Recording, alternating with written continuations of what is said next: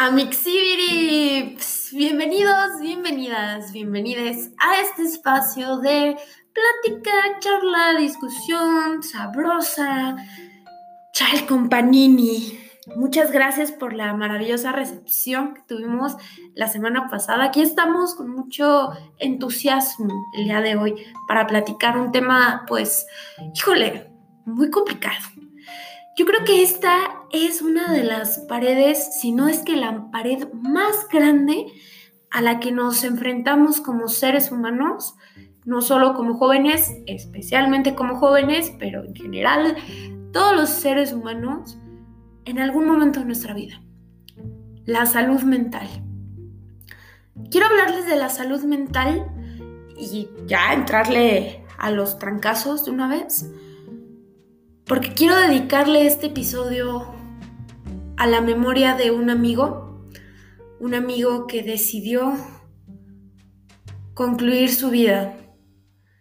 Y no voy a entrar en detalles, simplemente quiero hablar de esto porque igual y si mi amigo hubiera escuchado estas palabras que, voy a platicar con ustedes, igual las cosas hubieran sido diferentes, igual y no.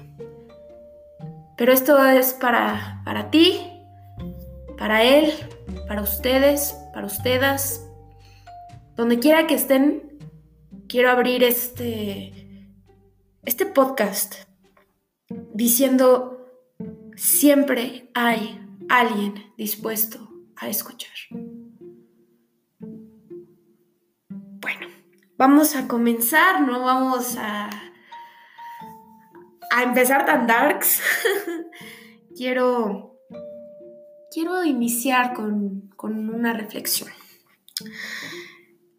La salud mental es algo gigantesco, es un espectro enorme de, de, situaciones que pueden llegar a salir mal.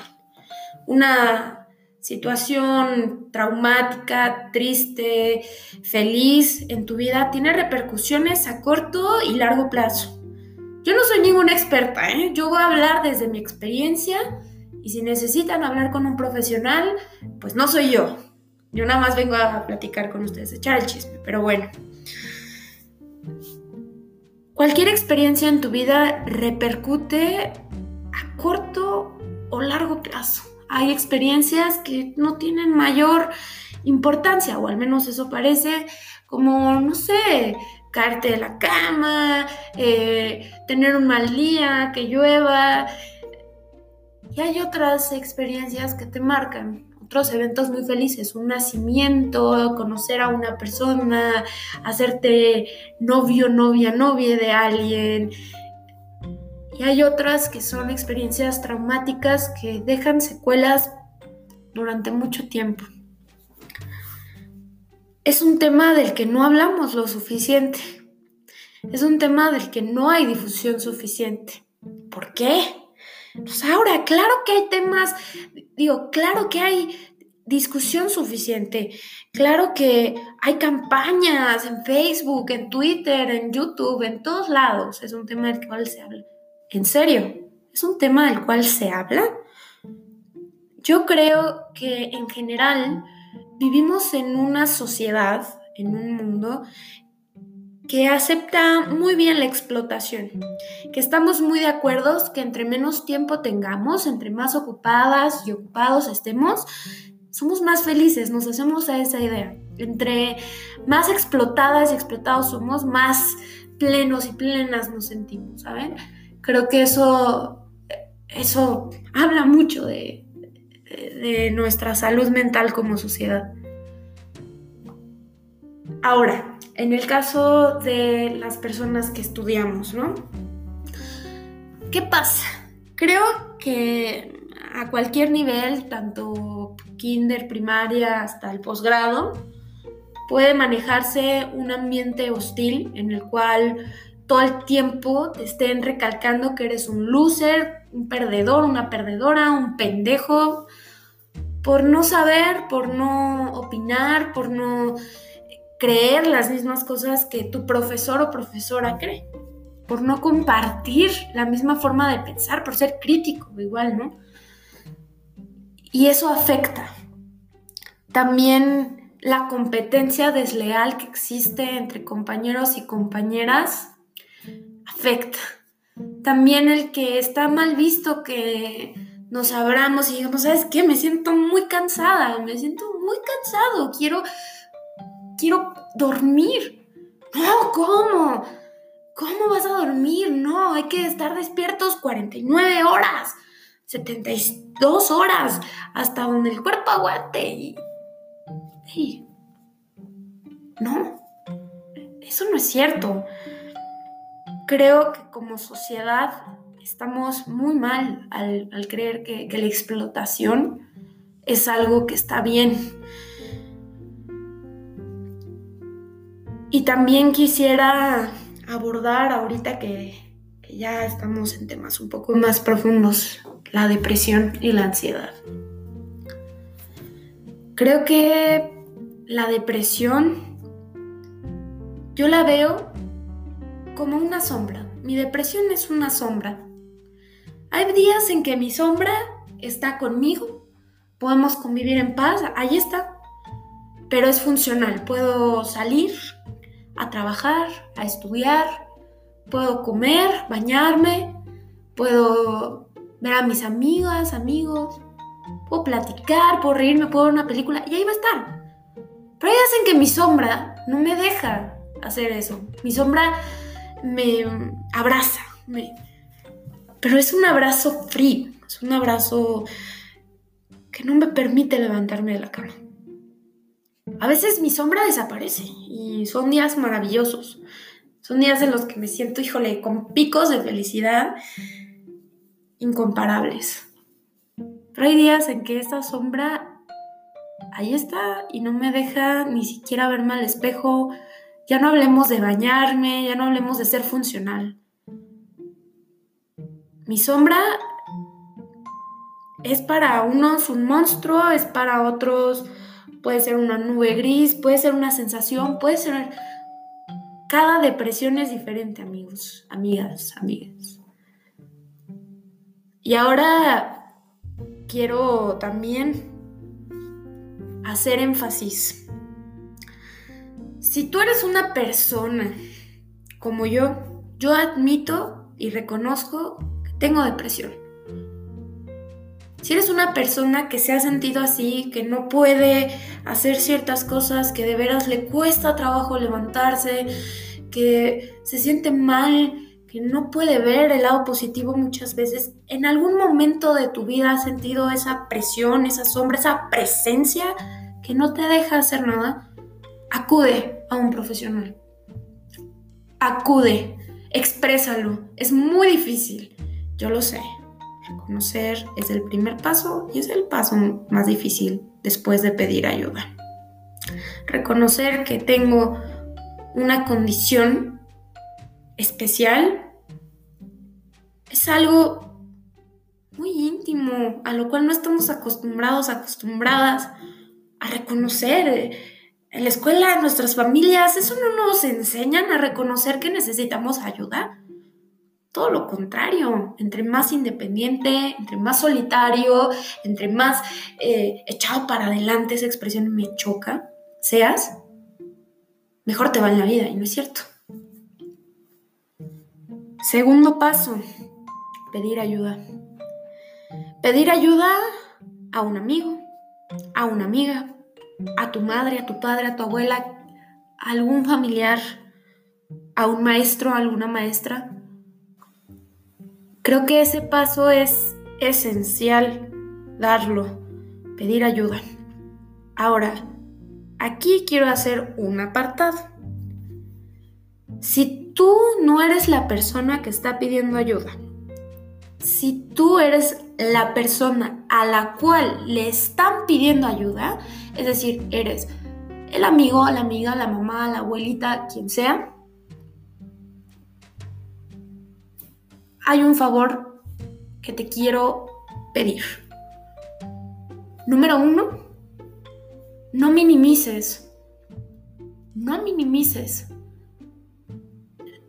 el sentimiento de esta persona. No digas, no es para tanto, ay, no te preocupes, hay personas que le están pasando peor. Tú puedes, échale ganas. No, no, no, no. Yo sé que a ti te puede parecer una situación pequeña, que a ti te pueden resultar pequeñeces, porque igual tú tienes una vida más difícil y has podido salir adelante. Tú no sabes el infierno, el dolor, la situación, la sombra que esa persona está viviendo en ese momento. Lo que puedes hacer y lo que a mi consideración se debe hacer es, no entiendo la magnitud de lo que estás sintiendo, pero quiero que sepas que te escucho. Y quiero que sepas que yo estoy aquí para escucharte y ayudarte hasta donde tú me lo permitas.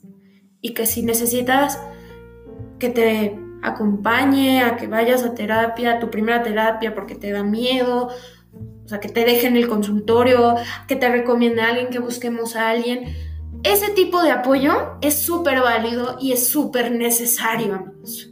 Amigas, necesitamos más gente que nos haga sentir seguros y seguras, que no nos haga menos por esa tristeza. De veras no saben lo frustrante que es abrirte con alguien y que te diga, bueno, pero no es para tanto, ¿no? Yo sé, yo sé que a veces no somos sensibles ante este tipo de, circunstancias y que nos pueden parecer absurdas y tontas. No son absurdas, de veras que los demonios que vivimos cada uno de, de nosotros y de nosotras como seres humanos son pues muy personales, son personalísimos. Y dos, alienta a esa persona a que vaya a terapia, que vaya con un profesional. Si tú no eres un profesional de la salud, poco vas a poder hacer por esta persona. Poco vas a hacer porque te vas a querer hacer responsable, porque vas a querer que sea tu carga, vas a querer que esa persona salga adelante y te vas a hundir tú. Te vas a hundir tú. Y eso no se vale. Eso no se vale. Tú no tienes por qué asumir ni cargar con otras personas. Lo que tienes que hacer es apoyar hasta donde puedas y recomendarle que vaya a terapia. Alentarle a esa persona. Ve a terapia, ve con un profesional, vamos, tú puedes. Es difícil, es muy doloroso, sí, pero vas a salir adelante, tú puedes. Escuchar a esas personas, de veras, no saben cuántas vidas podemos salvar haciendo eso, escuchando, acompañando. Porque si no eres un profesional de la salud o una profesional de la salud mental, psicólogo, terapeuta, pues entonces poco vas a poder hacer. Y no te toca. Eso es muy importante. No te toca. Aunque duela. Como anecdotario, yo he tenido muchas experiencias con, gente con depresiones muy profundas. Y yo he querido sacar a esas personas. Digo, sí, por supuesto, yo soy muy fuerte, claro que puedo, por supuesto. Y yo voy a salvar a esta persona. ¿Y saben qué pasa? Termino hundiéndome yo. Ese es mi caso personal. Termino hundiéndome yo. Y no, no es justo para mí, principalmente para mí. No es justo. Sí, puede sonar egoísta, puedes decirme, oye, pues ¿qué, ¿qué onda? O sea, ¿qué onda con tu sensibilidad? Tienes que apoyar. No, porque primero, para que yo pueda ayudar a alguien, tengo que estar bien yo. Y además, la psicología no es algo que yo pueda ejercer porque soy muy empático. No, tengo que tener un grado, tengo que tener estudios, tengo que tener alguna educación en ese rubro para poder ayudar a una persona. No se vale jugarle al terapeuta, amigos. Si no son expertos y expertas, mejor no le jueguen, ¿no? Mejor.